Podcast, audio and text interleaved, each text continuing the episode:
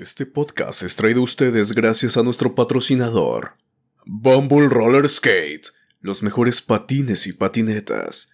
Bumble Roller Skate, deslizándonos hacia la salud mental. Sean ustedes bienvenidos a El Aquelarre. Este es un podcast donde queremos acercar a la psicología a la vida cotidiana. Esos lugares comunes donde siempre he estado pero que a veces no notamos. Desde los padres, la pareja, los amigos. Los momentos existenciales como el miedo a la muerte, la soledad, la libertad o el sentido de vida. Y finalmente la escuela, el trabajo, la familia. Siempre seremos dos, yo Alejandro Varela y yo Saúl Nieto, ambos psicólogos. En otros momentos seremos tres, ya que invitaremos a colegas que trabajan desde los muchos espacios que hay en la psicología y compartirán su conocimiento y experiencia con todos nosotros. Esto es El Aquelarre, una pizca de psicología a la medianoche. Debes consumirte en tus propias llamas. ¿Cómo pretendes renovarte sin haber sido ceniza antes? Esto es El Aquelarre, con Saúl Nieto y Alejandro Varela.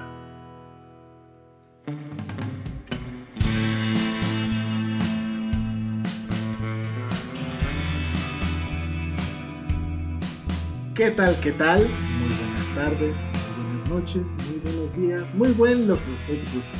Se está encontrando con el podcast El Aquelarre. Así es, es correcto, es afirmativo. Estamos aquí una vez más para un nuevo capítulo.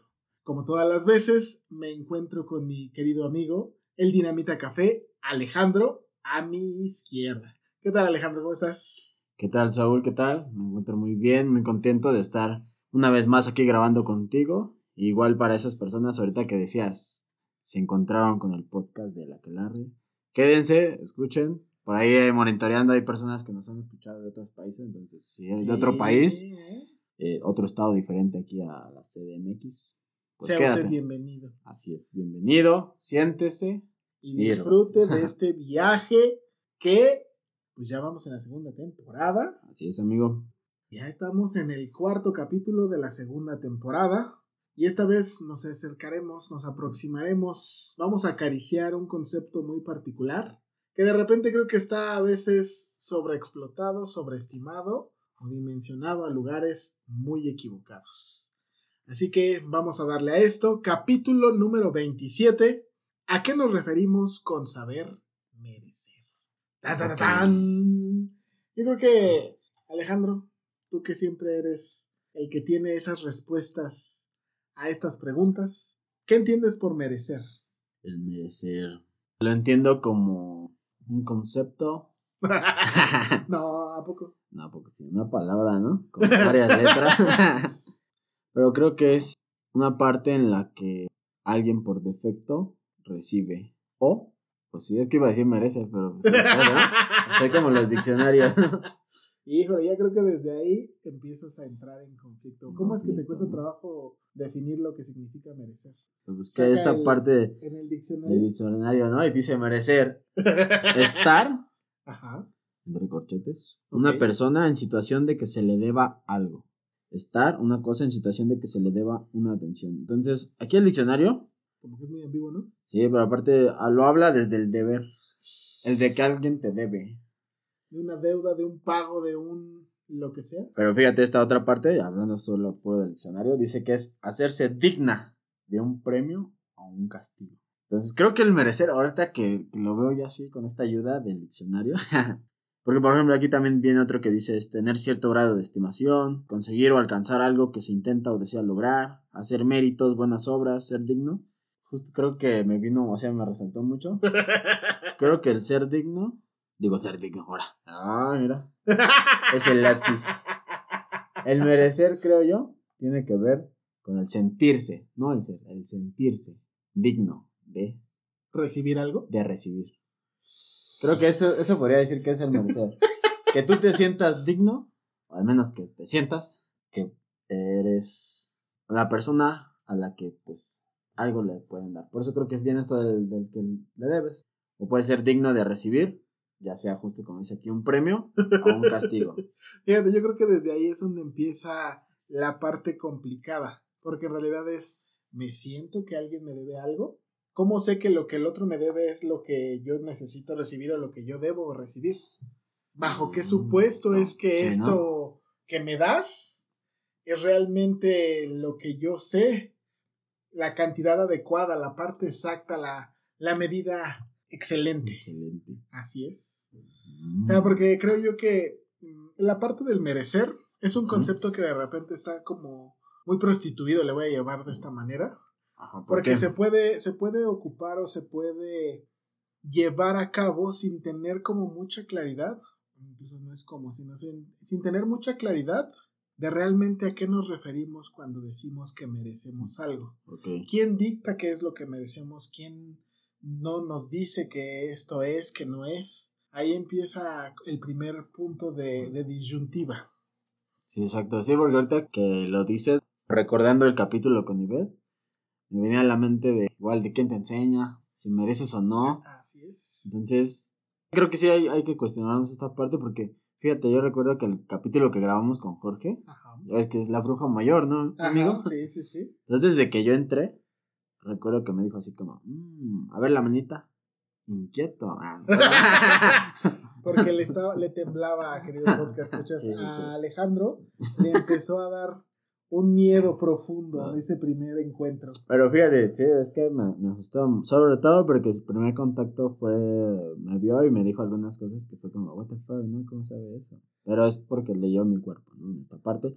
Pero justo el, ahorita que vienes esta del cuestionar de, de, de dónde viene el que merece, por ejemplo, en mi caso, el que merezco algo mío, viene una enseñanza, viene de parte de esto que, pues, como todo el aprendizaje de lo que eh, yo aprendí y lo que he ido como reforzando en aprendizaje, porque él solo me decía, recuerdo que solo el evento fue así, entramos, lo, lo conocí, lo saludamos, y pues ya entramos como a su espacio, ¿no? Y, y me senté en un silloncito, un silloncito muy bonito, déjenme les cuento. Cabe mencionar. Cabe mencionar. Dicho bien sea de paso. Exacto. y tenía muchos cojines. Entonces, yo lo que hice, pues, yo no moví los cojines, yo solo estaba ahí como que me senté y me sentía. media nacha, Ajá, estaba ahí, sí, justo a media nacha, o sea. tieso, paralizado, Yo aquí haciendo, actuando como si fueran a ver. como si fueran a ver lo que estaba, Ajá, bueno, pero yo déjame, estaba sentado. déjame actúo, ¿no? Pero el chiste que yo me sentaba así y fue bien curioso porque me habló algo justo del merecer. ¿Que acaso no mereces sentarte cómodamente en esa Ajá. silla, niño? Jala el, el sillón. Pero fíjate, él, él fue como, si no te sientes cómodo, acomoda el sillón, jala lo más cerca del micrófono, acomoda los cojines, ponte cómodo, ¿no? O sea, ya te invité como a pasar. Pero fíjate que yo estaba esperando a que él me diera el permiso. Entonces, ahorita que decías eso, dije, ah, chino, ¿de dónde viene el que yo merezca, que yo pueda hacerlo por mi propia cuenta sin que alguien me diga? Entonces creo yo que como primer punto tendríamos que entender que el merecer es una cuestión de aprendizaje. Una cuestión que viene dada a partir de nuestros primeros encuentros de intercambio de cosas o de afecto con nuestros padres, porque ellos son los que comienzan a dictaminar y a estructurar lo que yo merezco a partir de cómo soy o cómo me puedo comportar. El problema es que, como muchas otras veces, y evidentemente no es una cuestión de lanzarle una pedrada a nuestros padres, pero no todos tienen la capacidad de identificar cómo pueden hacer ese intercambio sin que se tergiversen determinadas cosas. Por ejemplo, a lo mejor para un papá, el decirle, no hiciste la tarea, por eso no mereces ver la televisión, es una forma muy particular de hacerle entender al niño que, de acuerdo a no haber cumplido con una responsabilidad, no va a tener derecho o no va a tener acceso a la idea de ver la televisión. Pero incluso hay, habría que saber cómo lo dices, cómo lo haces y en qué forma y medida. Porque a veces la manera en la que se va a estructurar esa parte nos puede comenzar a generar problemas si, por ejemplo, me lo dicen gritándome. Si realmente lo que me dicen no tiene la intensidad adecuada. Si es muy violento o simplemente el hecho de decir, ven, siéntate aquí. Por ejemplo, en algún momento cuando estábamos este, compartiendo los sagrados alimentos, estábamos compartiendo las experiencias de cómo fue que a cada uno lo acompañaban a, a la hora de comer. Porque en este viaje estábamos cuatro personas, entonces nos dimos cuenta, unos comen más rápido, unos comen más lento, otros van despacito, etcétera, etcétera. Y entonces empezamos a compartir anécdotas de cuando éramos más pequeños. Porque hay una etapa en donde de repente nos hacemos guajes para la comida. Y entonces algunos decíamos, sí, era el de me sentaba y entonces mi mamá me decía, y no te paras de ahí hasta que no te acabes todo lo que hay en el plato. Entonces viene esta imagen que a lo mejor a alguno de ustedes le resuena en donde está sentado masticando y masticando y masticando y sin podértelo tragar y tomabas agua y demás. Sí, ¿no? Ajá. Y a lo mejor lo que alguien decía es, ah, bueno, pero es que a ti no te gritaban o a ti no te decían. Y yo le, yo le compartía, es que la manera en la que me dicen las cosas a partir de por qué no como va a impactar en mí y en mi comportamiento hacia los alimentos. Porque entonces no es lo mismo que yo me siente contigo y te voy a hacer compañía de aquí a que termines de comer. Ah, ¿por qué no te has acabado la comida? Esa cosa es lo que lo vuelve diferente y entonces empieza a surgir un pensamiento en mí muy particular. Claro, soy una mala persona, merezco que me regañen porque no me estoy comiendo este plato. Porque hay niños en África. Ah, exacto. Eso es a lo que iba también yo. Y eso es, eso es muy latina. Hay niños en África que no tienen ni para tragar y tú, mira, desperdiciando la comida. Sí, sobre todo. Me recuerdo que a mí me pasaba muy seguido, ¿no? Un saludo a mi jefita, ¿no? Porque también me decía estas cuestiones, sobre todo con algo, amigo, hablábamos de la violencia el capítulo pasado, no sé si fue violencia, ¿no? Ajá. Ahí es, los del DIF, ah, sí. pero... llamado, un llamado de atención. Sí, sí, porque mi mamá me preparaba una crema de zanahoria. Yo no soy muy fan de las cremas de zanahoria, amigo, la verdad, me dan asco. Pero creo que fue porque... No, no quiero criticar la cocina de mi jefa, ¿no? Ahorita me- Todavía vivo ahí, No me va a dar quiero- una chingadazo. ¿no? Quiero criticar, pero Pero sí La está. neta no me- Jefa, si me está escuchando, yo sé que sí. No te quedaban chidas las las cremas. cremas, la neta. Bueno, al menos la de zanahoria. No, no, no, no, Que particularmente tenía un sabor extraño. Bien culero, ¿no? Y yo puedo agradecer ahora porque no uso lentes, amigo, porque mi mamá decía que es para la vista. ¿no? Ajá. Paquito o su mamá de Paquito ya nos dirá si, si sirve o no. Pero el punto es que justo no entiendo esta parte donde a veces como niños, a mí no me gustaba, no me gustaba, neta, no me gustaba y a fuerzas me hacían comerla. Hasta me decían que si no me la comía, iban a utilizar este método de lavativa, no sé cómo se llama eso, algo así.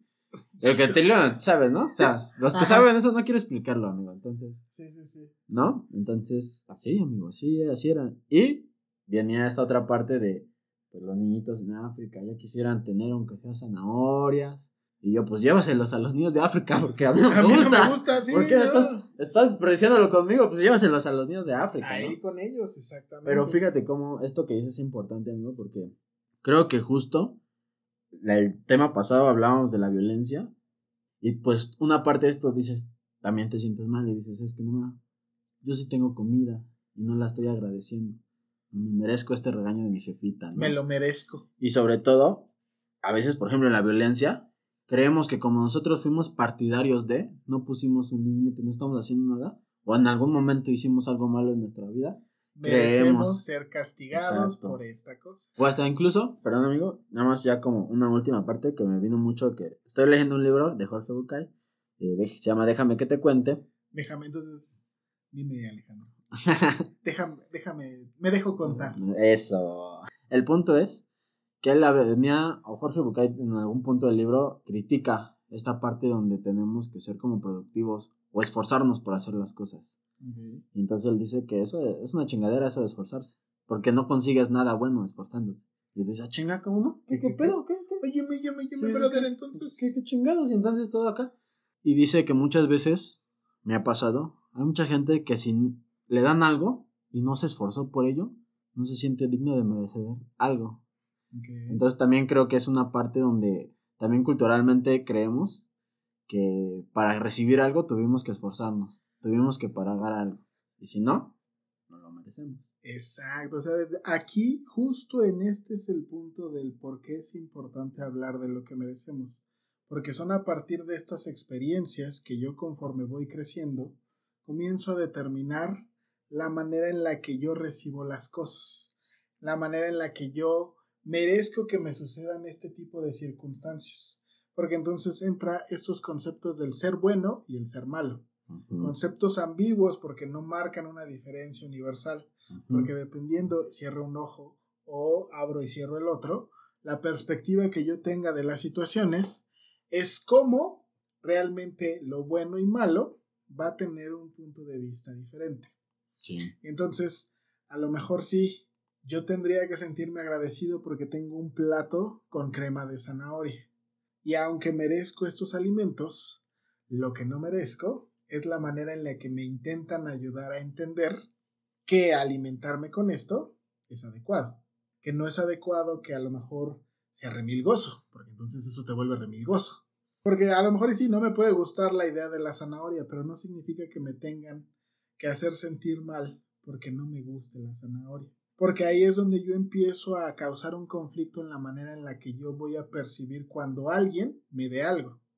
Me voy a sentir comprometido a devolver algo, me voy a sentir que no sé cómo recibirlo, que no sé cómo manejarlo. Que en realidad la idea del merecer es a veces muy simple. Puedo yo llegar con un objeto. Te voy a decir, el saber merecer o el merecer es este corazón de oro. Tómalo. Entonces tú lo vas a recibir. Entonces, ¿qué haces con ese corazón de oro que te estoy dando, Alejandro? Lo protejo. ¿Por qué? ¿Porque sabes que lo mereces? ¿O porque como es de oro y me lo dio alguien más, lo tengo que proteger? Mm. Mm. Fíjate, lo primero que yo pensé. amigo, ayuda. Ayuda. Ajá. Te voy a marcar a Locatela ¿no? que me ayude para contestar esta. Pero fíjate, lo primero que yo pensé es. Mi primera cuestión para protegerlo. Nunca, nunca me- en mi mente figuró el. ¿Lo merezco o no lo merezco? Ah, claro, porque pues. no. Es un corazón de oro. Pero más allá que fuera un corazón de oro, podría ser de plata, cobre, de madera. Creo que simplemente por el hecho de que al- a lo mejor alguien más me lo dio, en este caso a lo mejor tú, pues lo protegería. Pero pues, nunca pensé si lo merecería o no. Ahí está. Entonces le estás dando un valor a partir de la relación que tienes conmigo. Pero entonces no estás comprendiendo si realmente eres merecedor o no. Lo estás haciendo en función de una especie de deuda. Tal vez sí, ¿no? Porque mi, mi primera impresión sería, yo lo protejo, pero creo que sí me quedaría porque me ha pasado, por ejemplo, apenas fue mi cumpleaños, ¿no?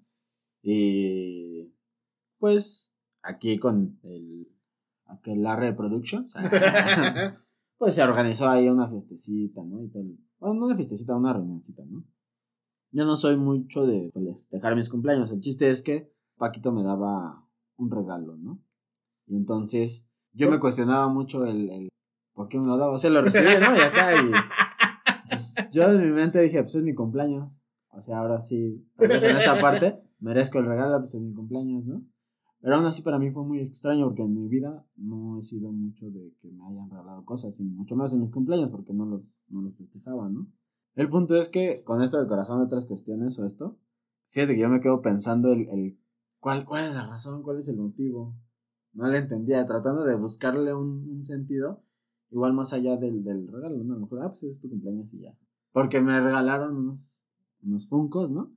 De, sobre todo el que no, bueno, uno era el Patronus de, del maestro Lupi de Harry Potter, está muy chido, la neta. Del prisionero de Azkaban. Exacto, exacto. Pero el punto es que me regaló también el este, no sé cómo, pero el del Escuadrón Suicida. Ah, sí. El- El, este, King Shark. Ajá. Entonces yo sí no entendí. Entonces todo el tiempo algo me explicaron y justo no entendía, ¿no? Y entonces, más allá de recibirlo con gusto, así, me quedé pensando el, el- cuál era el motivo de haber recibido. Fue extraño. Para mí el simple hecho de que me festejaran con mi cumpleaños. Porque mira, entonces acabas de meter otra de las complicaciones al respecto del merecer. Ok. Cuando yo me empiezo a cuestionar, ¿por qué me lo das? ¿Por, por qué me lo diste? ¿Cuál es el sentido? ¿Por qué a mí? ¿Por qué yo? Ajá, sí, ¿no? Ajá. Ah, ahí es donde yo empiezo a generar un conflicto porque entonces, ¿acaso no seré digno como dijiste al principio? Mm. ¿Acaso estaré dando o estaré recibiendo más de lo que yo doy? Entonces eso me cuesta trabajo porque entonces yo lo pensaría así, aprovechando que dijiste al respecto de tu cumpleaños. ¿Qué hace que no celebres tus cumpleaños? Mm, pues, fíjate que yo lo justificaba mucho con el hecho de que mi familia no lo hacía. Pero después crecí y dije, es mi cumpleaños, no el de mi familia. Entonces, ¿de quién sería la responsabilidad de festejarlo? ¿De ellos? ¿O mía? De festejarme a mí y quererlo compartir con ellos. Entonces, yo lo justificaba mucho con eso.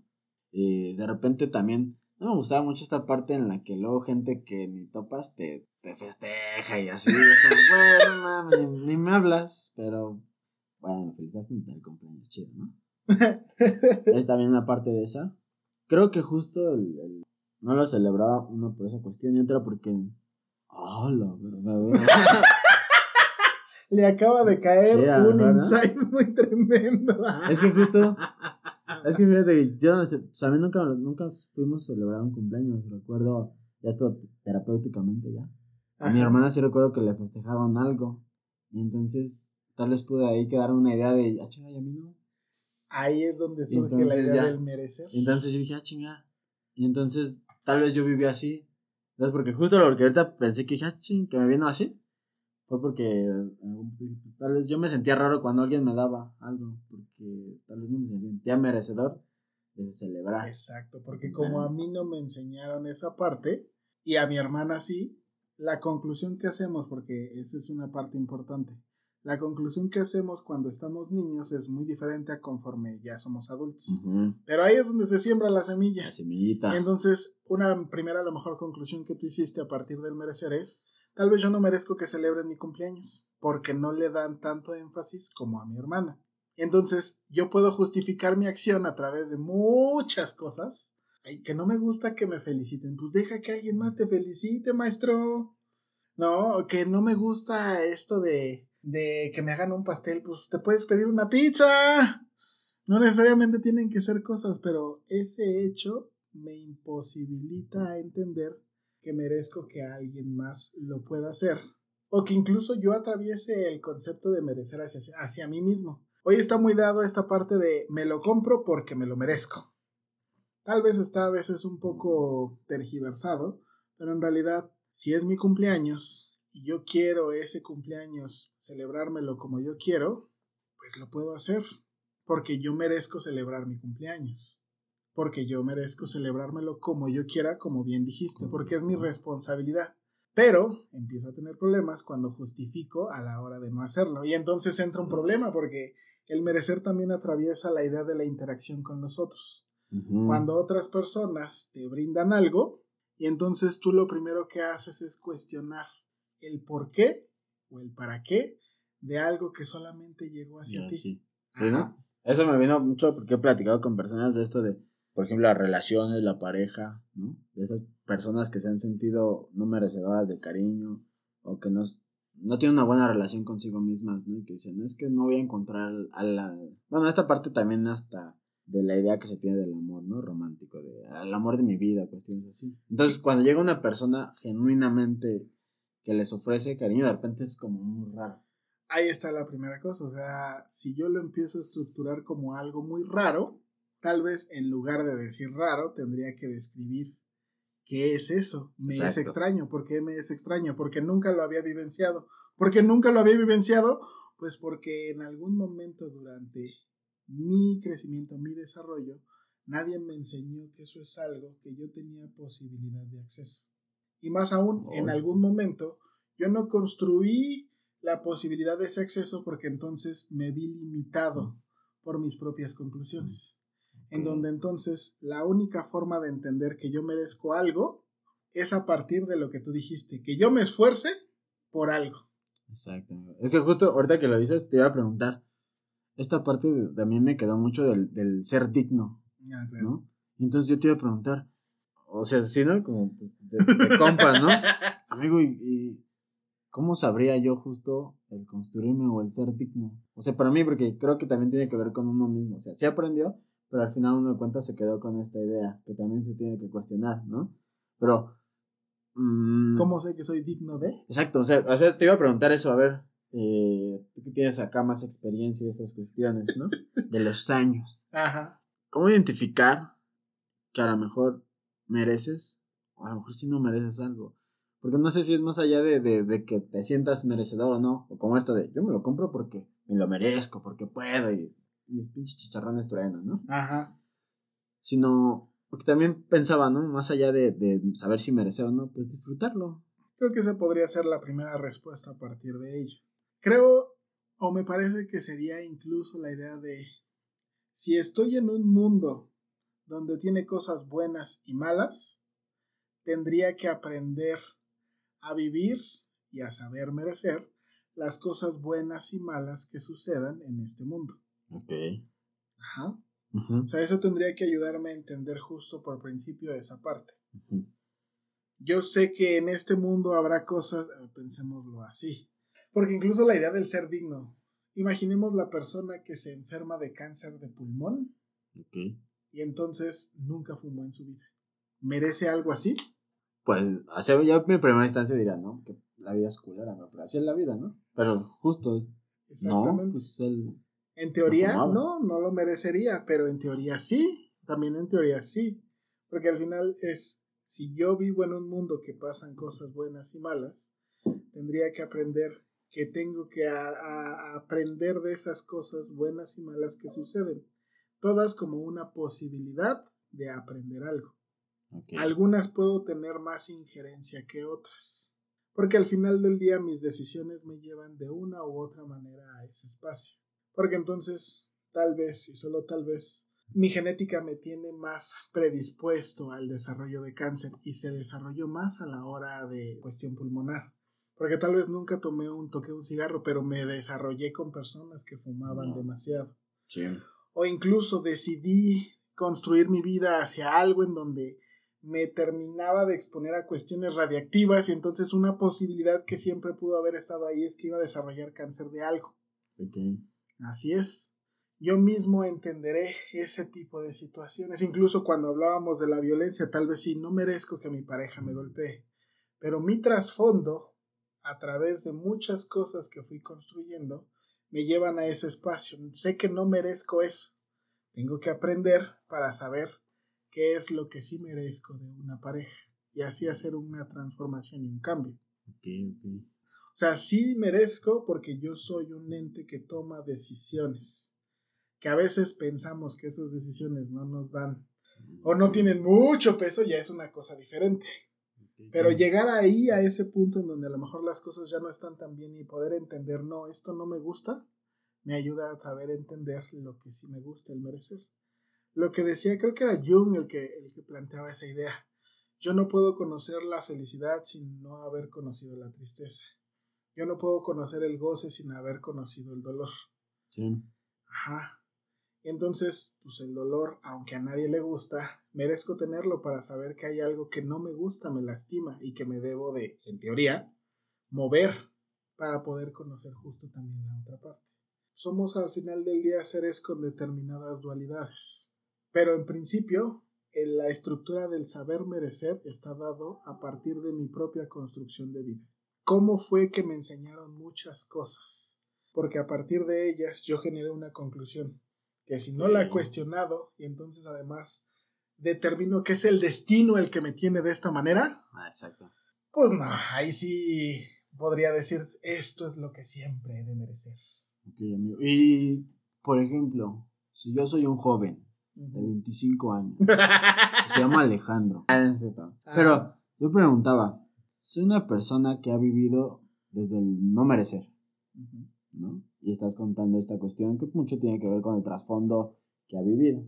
Y alguien que nos podría estar escuchando dice, ah, cabrón, ¿no? Ajá. Sacó su listita y dice, a ver, si me pasa esto, si me pasa aquello. Ah, chingada, y también siento que no merezco. Y si quisiera salir de ahí, ¿cómo podríamos decirle? Si alguien viene, por ejemplo, yo o cualquiera viene y nos pregunta, oye Saúl, oye Alejandro, fíjate que me siento así. Me dan las cosas pero no las disfruto porque me siento en deuda. O hay oportunidades y no las tomo. O alguien me quiere y es mi oportunidad. Porque siempre... La que- oportunidad llama. Ajá. Ajá, ¿no? De, de ser querido. Pero al final de cuentas, todos estos patrones o lo que he vivido me, me hace sentir que tal vez yo no merezco. O como decía Ivette, ahora tengo muy fresco el, el capítulo de Ivette, no sé por qué. ok. Pero esta cuestión de, ay, el otro me está haciendo un favor. Más allá de que realmente lo, lo merezca, el otro me está haciendo un favor por quererme, por ser mi amigo, por ser mi maestro, cualquier cosa, ¿no? Pero entonces, ¿cómo, cómo podríamos llegar a cambiarlo? A aceptar eso o a saberse que sí lo mereces. Yo creo que la primera cosa que tendría que, que hacer es cuestionar en qué momento fue donde empecé a resignarme de lo que otros me daban sin cuestionar. A ver, para los, este... Ajá. No letrados, decir, a ver qué quiere decir eso. que más bien es esta parte de en qué momento yo dejé, o más bien, quiénes eran los que me empezaron a enseñar lo que yo merezco y lo que yo no merezco. ¿Cuál es ese punto de partida? O sea, es decir, cómo me hablaban mi mamá y mi papá o todos los adultos responsables de mí o que tuvieron un impacto en mí. Porque entonces a partir de ello yo puedo empezar a identificar. Pensémoslo así. Yo era un niño que tenía 7 años cuando mi mamá me regañaba porque no comía. Hoy que ya soy un adulto puedo entender cuáles eran mis motivaciones de por qué me tardaba mucho en comer. Y que en realidad lo que yo en ese momento necesitaba era solo un poco de paciencia. No me la dieron. Entenderé que es porque mis papás no tenían la capacidad de hacerlo. Pero en esencia yo comprendo hoy que sí merecía tener paciencia de parte de mis papás. Por ende, tendría yo que comenzar a saber, ¿me tengo paciencia? ¿Cómo me tengo paciencia? ¿Realmente yo me hablo diferente o me trato igual que como me trataron mis papás? Ay, se puso fuerte el capítulo. Pues solo es ese punto, o sea, por principio esa es la manera en la que voy descubriendo. Finalmente, si hoy me doy cuenta que como me trataban, yo hoy me trato, si me rechazaban, hoy yo rechazo a los otros y me rechazo a mí, estoy reproduciendo y manteniendo el mismo esquema del perecer. Si ya me di cuenta que yo estoy reproduciendo el mismo esquema, tengo que aprender a hacerlo diferente con las personas que tengo ahí cerca, que serían mis amigos, que sería mi pareja, Que- porque acuérdense que la familia, pues esa es a la de huevo. Pero los amigos son elegibles. Entonces ahí yo puedo entender. Si yo estoy atrayendo como amigos a personas que reproducen los mismos esquemas de mi familia, o estoy atrayendo o construyendo amistades que me enseñan algo diferente. El otro lado de la tacita, para entonces hacer la diferencia. La otra es, es observar a partir de las respuestas de los otros si los otros cuando yo les platico algo actúan y responden igual que como me enseñó mi familia o si hacen algo diferente. Porque entonces entenderé, estoy haciendo una diferencia de donde provengo a algo diferente. Porque si elijo una pareja que me hablaba igual que mi mamá o que me rechazaba igual que mi mamá, no estoy haciendo una diferencia y por eso me siento atrapado. Y por eso incluso genero la idea de resignación. Pues sí, es que esto es lo que merezco. Porque es algo que he conocido toda mi vida. ok. Y ahorita que dices eso, a lo mejor para que a mí, ¿no? Y a las que nos escuchan les podría quedar más claro. No sé si podrías compartirnos un ejemplo donde a lo mejor, donde tú a lo mejor te sentías no merecedor y cómo actuabas. Y a lo mejor en un punto donde en esta parte donde dices ya adulto, ya te sabes merecedor y ya actúas diferente. Ok, para concluir. Siempre me ha conflictuado la idea de no ser tan inteligente porque no fui bueno en las matemáticas. Ok. Dentro de mi familia, una parte que ellos tomaban como punto de partida era, eres inteligente si eres bueno en matemáticas. Qué bonito que saques dieces en historia, en geografía, ciencias naturales, pero la que importa son matemáticas y español. Porque también el imaginario colectivo refuerza esa idea. Entonces, uno, incluso las ideas de determinadas profesiones, el ingeniero, el abogado, el doctor, son entes chingones. Entonces, yo era muy bueno en otras áreas, yo soy bueno en las ciencias sociales. Entonces, yo no sabía que merecía ser inteligente porque no era bueno en matemáticas y no sacaba dieces en matemáticas, en física. Cuando entiendo que mis habilidades real y completamente ya emparejadas con las realidades, pues no, yo soy bueno para la abstracción literaria. Y entonces comienzo a darme cuenta que, pues claro, el resultado es ese y que tenía maestros que me decían, es que eres muy bueno en esto de lectura y redacción o literatura o filosofía o eh, historia. Ahí es donde yo empecé a cuestionar, ay güey, o sea, ¿será que vivo muy reduccionista en un punto? ¿Será que hay algo más que yo no me he atrevido a romper? porque estoy muy adoctrinado a lo que me decían que era lo que era ser inteligente. Y pues finalmente cuando decidí cambiarme y cuestioné la idea de no más matemáticas en mi vida. Y cada vez que pueda lo diré, chinga tu madre cálculo integral. Sí. Descubrí, así madre. es, cálculo integral, entendí que merezco ser inteligente para mí en el área en la que yo soy bueno, en el que soy excelente. Y eso es lo que me llevó al final del día de tomar la idea de la psicología y volverla mía. Se vuelve como una llama que no se apaga porque tú ya la defiendes con uñas y dientes. Esa sería como la forma. Uy, ok, eh, Queridos porque escuchas, ya lo escucharon. Así es, aférrense. Sí. Ah, más bien empiecen a cuestionarse. Cuestionarse. La cu- el- el empezar a cuestionarse. Finalmente la idea del merecer atraviesa otras muchas cosas, Sí. como la parte de la violencia, como la parte de el desarrollo familiar, este, la forma en la que nos acompañan nuestros padres, la visión que ellos tienen de sí mismos, de lo que es el deber ser al querer ser. Pero de entrada este es el primer punto de partida. Así que, Alejandro, échate las redes sociales. Claro que sí, amigo. Recuerden, estamos en YouTube, en Facebook, en Instagram, como la Quelarre Podcast. Recuerden seguirnos, compartir, suscribirse, ponerle manita arriba. Activar la campanita. Exacto. Y escúchanos en nuestras. Pues bueno, no nuestras ahora ya, ¿no? Eh, En las plataformas. en las plataformas de podcast, Google Podcast, Apple Podcast, en Spotify. en Ahí. todo lo de podcast. Sí, todo lo que termine en podcast. Ahí búsquennos, comenten y pues hagan llegar esto a más otras personas, ¿no? Si a ustedes les gustó, les pareció interesante, también ustedes cuestionense qué se merecen, ¿no? Entonces, como esto, ¿no? El simplemente el ser escuchados ahorita hablando de justo del podcast, ¿no? Hay muchos que se viven desde el no merecer ser escuchados, entonces, muchas gracias por escucharnos. Para rematar este capítulo, voy a dar la frase de la semana. Es, no pidas más de lo que no estás dispuesto a dar y no recibas menos de lo que mereces. Anónimo. Ah.